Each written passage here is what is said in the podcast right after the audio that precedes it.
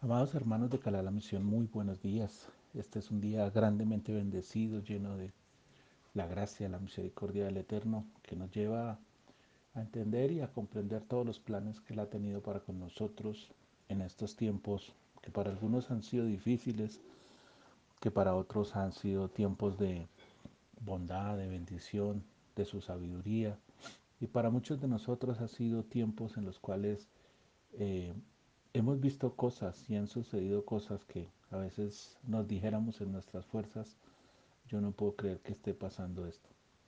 Pero bueno, lo importante es que eh, nuestra paracha de Ket, que nos muestra siempre la bondad, la misericordia y el amor del Eterno, nos revela cosas grandes y maravillosas que si las vemos con detención, podríamos entender y comprender eh, el porqué y el para qué de algunas situaciones que nosotros estamos viviendo y que, que no entendemos o no nos damos cuenta por qué.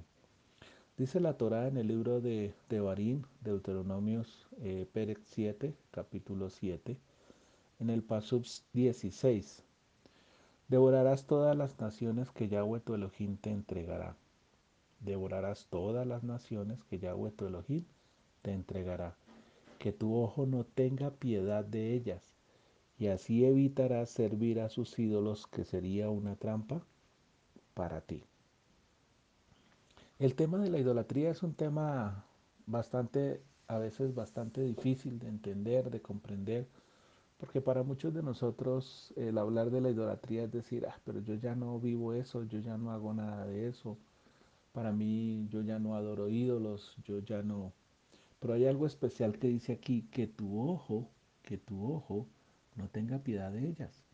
A veces, eh, o mejor aún, quiero remitirme a esta paracha.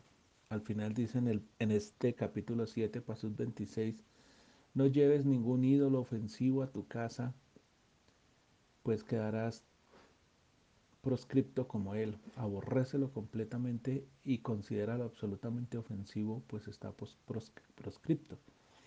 Aquí dice que no lo, no lo toquemos, que no lo llevemos, que no, no, no hagamos. Pero se limita en este pasaje a decir primero que tu ojo no tenga piedad de ello, así evitará servir a sus ídolos. En algunas ocasiones nosotros decimos que la idolatría o que parecemos mm, cazafantasmas buscando ídolos o buscando cosas donde no lo hay. Pero lo, lo tremendo de esto es que dice, así evitará servir a sus ídolos. Muchas veces nosotros servimos a lo que ven nuestros ojos. Muchas veces nosotros nos dejamos llevar por lo que nuestros ojos nos quieren mostrar. Pudiéramos decir, pero venga, eh, ¿cómo funciona eso? Veámoslo con un ejemplo. Alguna vez alguien me contó esta historia, que no sé si fue real o no fue real. Dice que un hombre tenía ganas de, de, entrar a un baño. Estaba que ya no aguantaba más, estaba que ya no podía más. Y pasó por un lugar y lo único que vio fue una puerta abierta y, y él entró a la puerta abierta eh, y pidió que le prestaran el baño. Efectivamente, en ese lugar le prestaran el baño, hizo lo que iba a hacer y salió tranquilo como si nada. El hombre no se dio cuenta cuál era el lugar donde entraba. Y el lugar donde entraba terminó ser un, un, un motel, un lugar de adulterio y fornicación. Y al entrar a ese lugar y al salir de allí, desafortunadamente lo vio alguien y el hombre, este hombre era un, tenía una congregación, daba algunas charlas espirituales.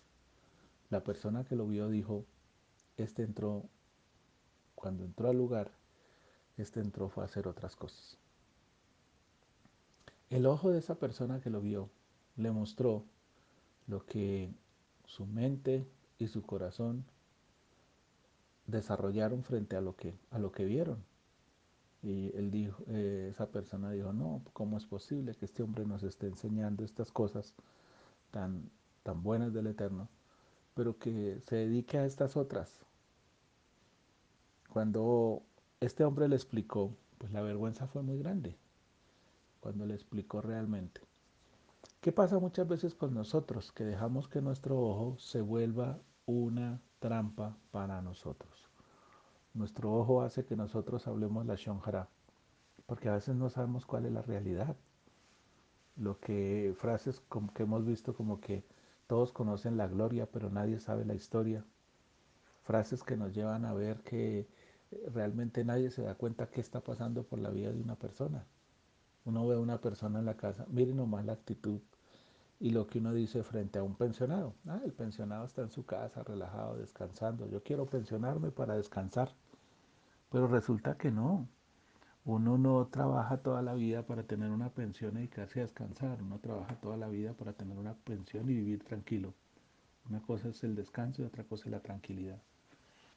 Entonces nuestro ojo muchas veces nos lleva a caer en trampas, en trampas que para nosotros se convierten en la Shonjara o que para nosotros se convierten en una crítica a las cosas que están sucediendo alrededor o que a veces terminamos criticando al mismo Eterno.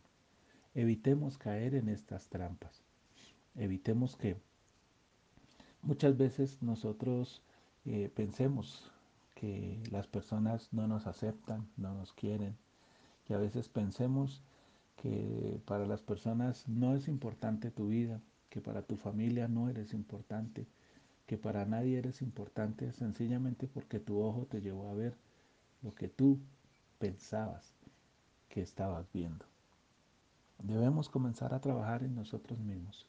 La escritura dice que cuando pienses, eh, estas naciones son más numerosas que yo, ¿cómo haré para expulsarlas?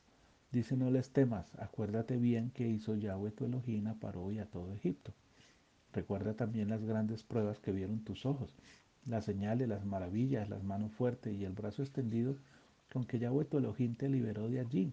Lo mismo hará Yahweh tu Elohim con todos los pueblos de los cuales les temes. Ahora, además Yahweh tu Elohim mandará la tesara contra ellos hasta que mueran los sobrevivientes que hayan escondido de ti. No te quiebres por ellos, pues Yahweh tu Elohim está contigo, Él grande y temible. Yahweh tu Elohim expulsará a esas naciones de tu presencia poco a poco. No acabes con ellas demasiado rápido para evitar que te sobrepasen. Es necesario que nosotros estemos viendo todas estas cosas.